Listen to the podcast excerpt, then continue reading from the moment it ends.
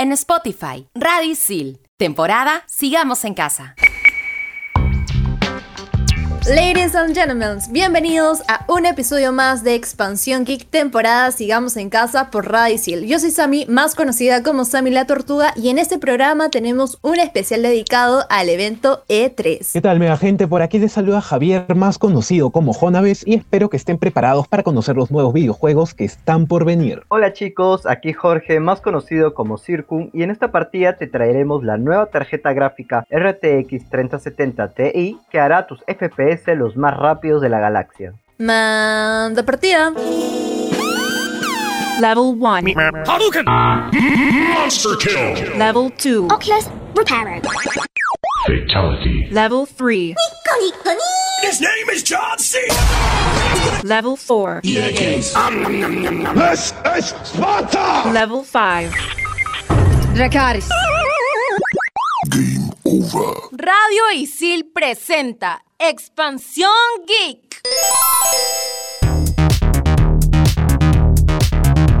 Y bueno chicos, antes de hablar de la E3, quiero presentar a nuestro productor que ahora se ha puesto la camiseta de locutor para carrear al gran Felipe El C. Bienvenido, Circun. Ya era hora que se pasara por acá. Un año tras el guion es más que suficiente, ¿no creen? Bienvenidos, Circun. Gracias chicos, gracias por esa bienvenida. Y sí, ya hace un año que quería acompañarlos en un programa y se me cumplió el sueño. Pues bienvenido a Fábrica de Sueño. En fin, ahora sí hablemos de la E3 y les cuento que la última edición de la E3 se realizó el 12 de junio del 2021 y como siempre pudimos dar un vistazo a los próximos estrenos de videojuegos. Esta edición traía consigo grandes expectativas ya que con la nueva generación de consolas consolidadas los usuarios esperamos que los estudios nos sorprendan con nuevos juegos que aprovechen al máximo las capacidades del nuevo hardware. Tampoco podemos ignorar las condiciones en las que se presenta este evento, ya que es la segunda vez que la conferencia ha pasado al ámbito completamente virtual y también la segunda vez en que Sony y sus estudios pasan de hacer acto de presencia lo que ha dejado un vacío que creo que todos hemos sentido en esta entrega. Pero pasemos a algo mucho más importante, los nuevos juegos que se han anunciado en este E3 2021. Y aquí te vamos a traer un resumen de los lanzamientos más significativos de este año. Así es, Circun, y te cuento que uno de los primeros en acaparar la atención fue el anuncio del nuevo Battlefield 2042, la nueva edición de shooters del estudio DICE. Esta vez, los enormes mapas que caracterizan a la serie van a soportar hasta 128 jugadores en PC y en consolas de nuevas generaciones, mientras que en PlayStation 4 y Xbox One se quedan con un límite de 64 jugadores. También tenemos edificios que pueden destruirse por completo durante la partida y eventos como tornados o tormentas de arena que pueden cambiar drásticamente los escenarios y bueno, darle un giro completo a la partida. El juego Gente saldrá al mercado el 22 de octubre de este mismo año. Otro juego que pudimos apreciar es el primer avance y la jugabilidad de Elden Ring, lo nuevo de From Software, el estudio más conocido por la serie Dark Souls. Esta nueva franquicia trae un mundo abierto cuya historia ha sido escrita en una inusual colaboración entre Hideata Miyazaki y George R.R. Martin. Pues el estudio nos dejó ver algunos de los enormes jefes que enfrentaremos a lo largo de la aventura y los increíbles escenarios que ya son una marca reconocible en todos sus juegos. Este título saldrá para PlayStation 4, PlayStation 5, consolas de Xbox y PC el 21 de enero del 2022, así que vayan a anotarlo en sus calendarios. Por otro lado, la conferencia de Xbox nos trajo muchas novedades, pero quizás la mayor sorpresa fue el nuevo título de Playground. Estamos hablando de Forza Horizon 5. Este nuevo título en la serie de carreras de mundo abierto nos llevará a México, donde podremos correr desde las calles de Guanajuato, pasando por desiertos, playas y selvas, hasta el borde de un volcán. Off-Riding siempre ha sido un fuerte de la serie, y para ello han elaborado un enorme mapa que se hace notar por su alto nivel de detalle gráfico. También se presentan una gran variedad de vehículos con super deportivos para las pistas o buggies para las montañas y desiertos. El juego saldrá al mercado el 22 de noviembre para las consolas de Xbox y PC y los que tengan el Game Pass podrán acceder al juego desde el día del lanzamiento sin costos adicionales. Y en la última conferencia del evento, Nintendo mostró varios de los títulos que estarán llegando a su consola en los próximos meses. Y aunque no se anunció la esperada Nintendo Switch Pro, el título que se robó la atención fue la secuela de The Legend of Zelda Breath of the Wild. El juego, aún sin título, se mostró en un tráiler donde se pueden apreciar los nuevos enemigos que habitan en unas extrañas islas flotantes. También pudimos ver algunos de los nuevos poderes de Link, entre los que están atravesar edificios y detener el tiempo. Y pues no se pudo ver mucho más en el breve tráiler, pero lo poco mostrado nos ha dejado muy, pero muy emocionados por los videojuegos que saldrán en algún momento del 2022. Y eso no es todo, gente, porque además de las nuevas entregas, también pudimos apreciar los próximos DLC que saldrán en los siguientes meses y aquí te traemos un resumen de esto. Expansión Geek.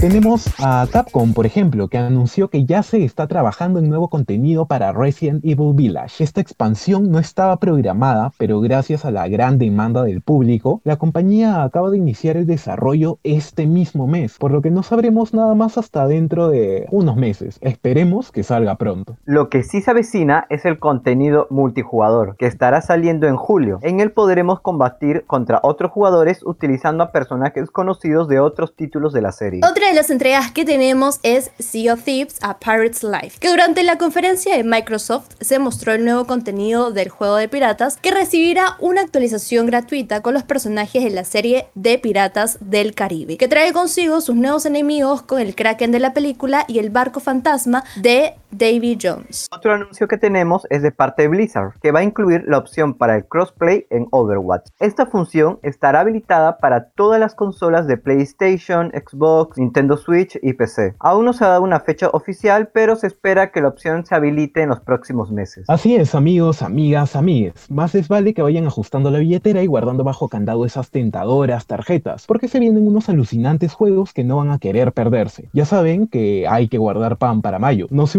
chicos, pero yo comencé a ajustarme en el instante que vi el tráiler de Avatar. ¿Cómo no ser fan de Avatar? Buena, Javier. En verdad es muy importante guardar pan para mayo. Y como el ahorro es progreso, amiguis, yo les recomiendo estar atentos a los Summer Sale de Steam para comprar Resident Evil 8 y comprar los DLC que hemos mencionado en todo el bloque 1. También atentos a la Epic Game Store y sus free de la semana que están muy interesantes. Así es, gente, estén súper atentos porque se vienen grandes cosas en el mundo gaming. Nosotros damos una rápida pausa a esta partida para ir corriendo a ver nuevamente los trailers de estos geniales videojuegos. No olvides que estás aquí en Expansión Geek temporada Sigamos en Casa por Radio Isil.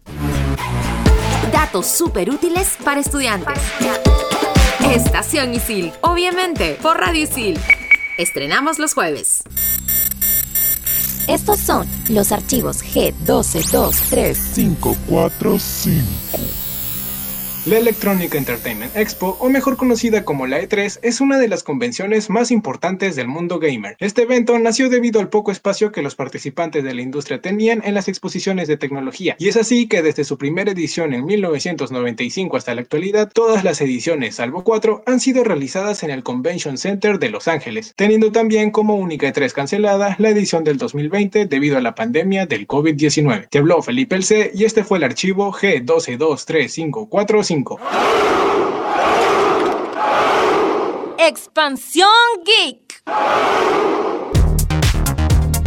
Y seguimos en Expansión Geek temporada Sigamos en Casa por Radio Isil. La E3 2021 ha sido uno de los eventos gamers más esperados por todos. Es por eso que en este bloque queremos contarles acerca de este evento. Chicos, cuéntenme, ¿alguna vez han soñado con ir a la E3? Pues te cuento, Circun, que obviamente que sí. De hecho, si es que tuviese todo el dinero del mundo, definitivamente iría a los eventos presenciales. Pero ahora con, con la virtualidad y con el evento virtual que, que ya pasó, creo que fue ese sueño cumplido, entre comillas, porque estuve un poco más cerca o como más presente dentro del evento. Igual creo que el evento virtual no se compara en nadita al presencial, pero creo que está cool en parte porque hay personas de todo el mundo que, bueno, no tienen el dinerito como yo para viajar, pero podemos disfrutar del evento desde nuestras casitas y eso está 10 de 10. Muchas veces quise ir, pero ustedes ya saben, la pobreza. Así que no. Y cuando se anunció virtual, digamos que sentí que no iba a ser lo mismo. Sí me emociona aún, pero es por los anuncios que van a dar y las sorpresas que tienen por ahí. Más que todo por los videojuegos, pero el evento como tal, no sé chicos, como muchas cosas siendo virtuales no son las mismas. Y yo que soy muy fan de eventos presenciales, pues super F. Pero bueno chicos, en realidad mira, todo esto nació gracias a la Entertainment Software Association, quien contactó a productores y desarrolladores de videojuegos en Estados Unidos para crear algo que los hiciese más fuertes, llegar a más público y ser finalmente reconocidos. Y es así que la primera E3 se dio en Los Ángeles recién en 1995. Hay que agregar también que en esos tiempos ya se hacían las presentaciones de los videojuegos en otros eventos, pero todo siempre giraba en torno a la tecnología y al tratarse de videojuegos, pues digamos que eran ese niño al que mandaban al rincón, ¿no? Y como la sociedad decía eso es para niños y la mayoría del público pues eran adultos en este evento, eh, los videojuegos pasaban sin gloria ni gracia. Fue aquí donde Sony se metió de lleno en el negocio presentando la primera PlayStation, luego Sega reveló la Nintendo 64 y asistieron más de 40.000 personas demostrando que los videojuegos eran un terreno aún por explorar y que era más importante de lo que pensaban. Es decir, fue todo un éxito y es verdad,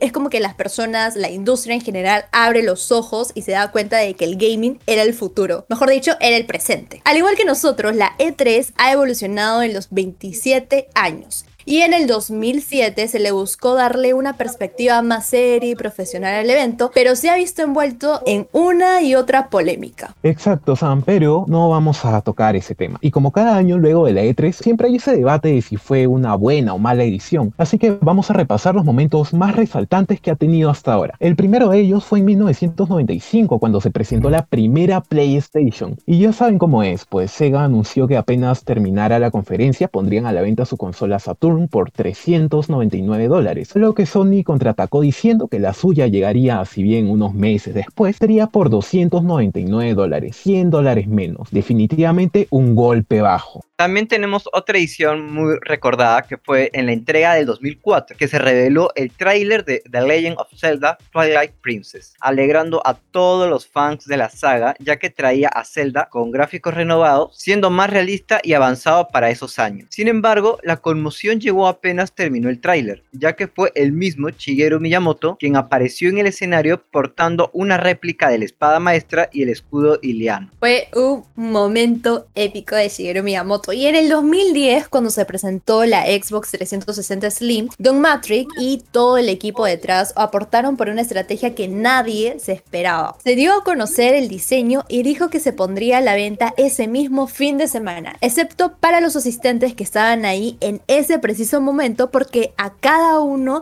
se les regalaría una Xbox 360 Slim de cortesía. Sin duda, una de las cosas más sorprendentes que ha podido pasar en alguna de las entregas de la E3. Pero bueno, así como sus grandes momentos, no podemos ignorar las condiciones en las que se presenta este evento, ¿no? Ya que desde el año pasado, la conferencia ha pasado al ámbito completamente virtual y también desde el 2019 que Sony y sus estudios pasan de hacer acto de presencia aquí, eh, se ha dejado un vacío que definitivamente se ha sentido en estas dos últimas ediciones. Y es verdad, ya que Sony por segundo año consecutivo no ha participado de la convención más importante de la industria de los videojuegos. Games Industry dijo que la visión del E3 2020 no era un lugar adecuado para lo que buscaban en el 2020. Pues, por ejemplo, algunos rumoreaban que Sony aprovecharía la E3 del 2020 como vitrina de presentación de las PlayStation 5, pero como ya sabemos, no lo hizo en el evento y a mi parecer creo que fue una decisión correcta o fue una buena decisión porque no le fue mal con los memes en las redes sociales. No sé ustedes, pero todo el mundo conoció la modelo o el modelo de la PlayStation 5 con los memes, con todo lo que se reían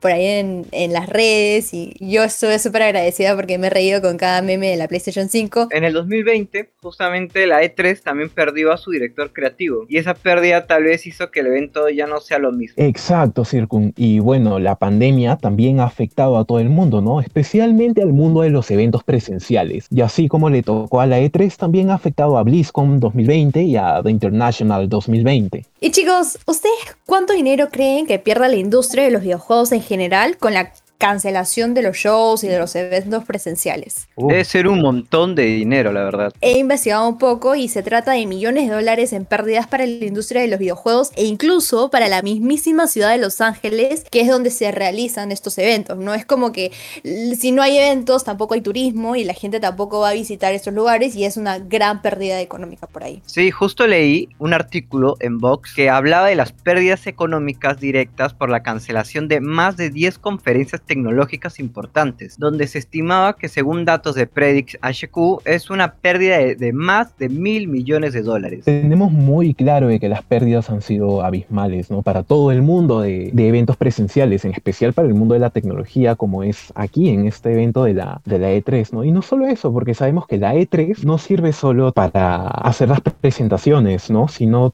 también ayuda al turismo de, de, Los Ángeles y como has dicho tú, Sam, se ha perdido eso muchísimo. Sin duda, pasar al mundo virtual, si es un gran paso y una gran oportunidad, no es lo mismo. Definitivamente, o sea, nunca puedes comparar un evento virtual versus un evento presencial, igual el hype, las personas, creo que todo lo que sucede en el mismo evento, o sea, lo programado y no programado, porque a veces en los eventos sucede algo que te quedas como, wow, quisiera estar en ese evento, porque creo que en los eventos presenciales sucedían cosas que pasaban en el momento. Por ejemplo, eh, no sé, que la gente esté súper emocionado. ¿Te imaginas que alguien se tire contra o se tire encima de un famoso o de alguien conocido? O sea, tú no sabías ni esperabas lo que iba a suceder. Entonces, creo que los eventos virtuales, en este caso, tienen una estructura y le, quitan esa emoción tal vez de lo que pasa en el mismo momento del evento presencial. Exacto, Sam. Yo creo que no es lo mismo. Definitivamente el ir a un evento presencial te va a traer eh,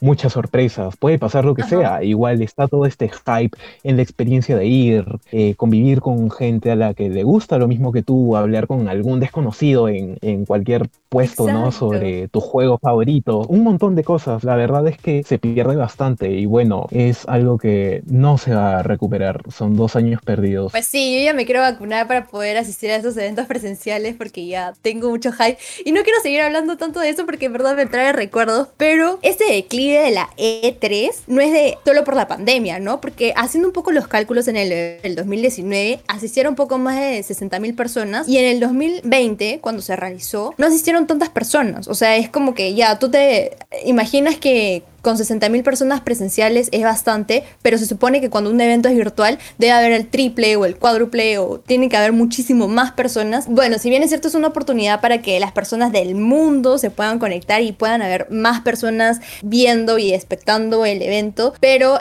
digamos que hay bastantes pérdidas económicas porque más o menos en el 2019 Los Ángeles recibió 88 mil millones de dólares, o sea, es un ingreso bastante significativo para todo esto, pero en fin, yo creo que los eventos virtuales virtuales no son lo mismo que los presenciales, pero hay que ver qué innovación nos trae, digamos, los siguientes eventos, porque cada evento creo que ya está más preparado y te muestran cosas más novedosas, más innovaciones, y eso me parece increíble también, porque en el mundo tecnológico todo nos sorprende. Entonces, hablando de las innovaciones, quédate en el siguiente bloque porque hablaremos de la nueva tarjeta gráfica RTX 3070 Ti y vamos a hablar de todo su review. Esto es en Expansión Geek temporada Sigamos en Casa por Radicil. Mientras tanto, en Silicon Valley... La nevera inesperada. Hace unos meses, cuando se presentó la Xbox Series X, se desataron memes referidos al diseño de la videoconsola, ya que se aseguraba que parecía más un frigorífico que una consola de videojuegos. Y hoy ya es realidad. Microsoft ha anunciado su más reciente invención, la Xbox Mini Fridge, con el mismo aspecto pero con la función de ser una mini nevera. Estará en venta a partir de estas navidades y se espera que sea la compañera perfecta de los apasionados al gaming. Expansión Geek.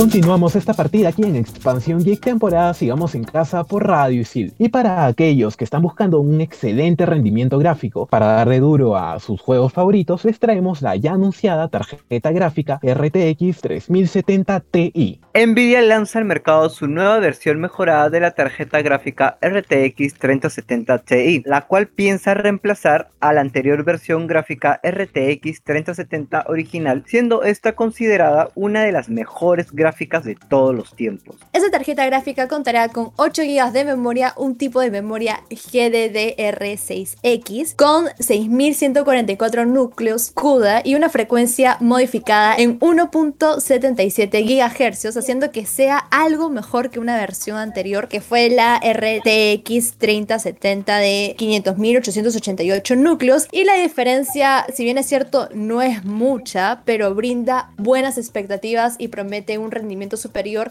a la tarjeta Nvidia GeForce RTX 2080 Ti. Promete una notable mejora en los frames por segundo obtenidos con el trazado de rayos activado. Por ejemplo, en Control se queda a nada de los 100 frames por segundo, mientras que Minecraft a unos 80 por ahí, teniendo así más de 60 juegos compatibles con el trazado como Battlefield, Cyberpunk y hasta los shooters más destacados como Valorant y Fortnite. Un pequeño percance que se piensa es que ahora es prácticamente imposible de comprarla. El motivo es claro, aún más con la falta de stock global de GPUs, se le puede sumar a la gran demanda que existe en tarjetas gráficas de la marca Nvidia. Pues confirmo, ahorita digamos que las tarjetas gráficas están súper escasas en el mercado, pero si aún así estás interesado en conseguirla como sea, se sabe que los precios bordean entre los 600 dólares y que la única manera de conseguirla es comprando de manera online. Así que ya saben, gente, vayan ahorrando, ahorren sus 600 dólares por ahí y si tienen suerte pueden encontrar una tarjeta gráfica.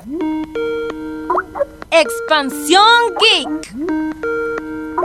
Teclan ha confirmado que Dying Light 2 Stay Human se pondrá a la venta en diciembre de 2021. Es por esta razón que en Expansión Geek te queremos recomendar Dying Light, un videojuego que a pesar de ser del 2015 tiene muchas mecánicas interesantes que te divertirán. Sam, cuéntanos un poco más sobre este juego. Pues te cuento que Dying Light es un juego de acción en primera persona del género supervivencia. En este título controlaremos a Kyle Crane en un operativo militar desplegado en Harran, una ciudad aislada y en cuarentena por el estallido de una epidemia que convierte a la mayoría de pobladores en seres agresivos muy parecidos a zombies. Nuestro objetivo es localizar a Kadit Suleiman, quien robó un expediente donde se detallan investigaciones del virus y el posible desarrollo de una cura. Sin embargo, nuestro personaje principal apenas llega a la ciudad es atacado por los supervivientes, entre comillas, y una de las facciones que compiten por los escasos recursos. Y gente, si quieren saber por qué jugarlo, bueno, porque tiene zombies. ¿A quien no le gustan los videojuegos de zombies? Más aún cuando están tan bien desarrollados como este título. El elemento diferenciador en este escenario es definitivamente el parkour, el cual nos permitirá movernos con total libertad por el área del juego. Este elemento está muy bien implementado, siendo muy realista y manual, ya que no nos bastará con pulsar un botón y darle hacia adelante para que nuestro personaje realice todo de forma automática. Hay que darle a varios comandos para poder hacer tus acrobacias. Además, no olvidarnos del ciclo de día y noche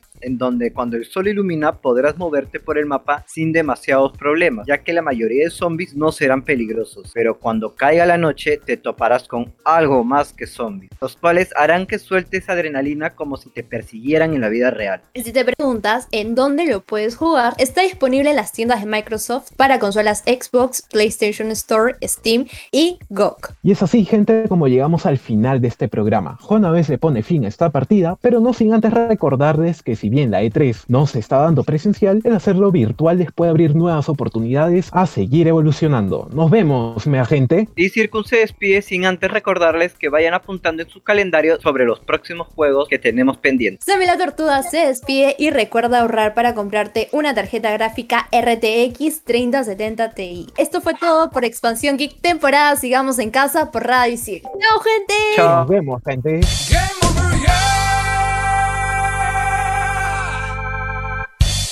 Tenemos más programas para ti.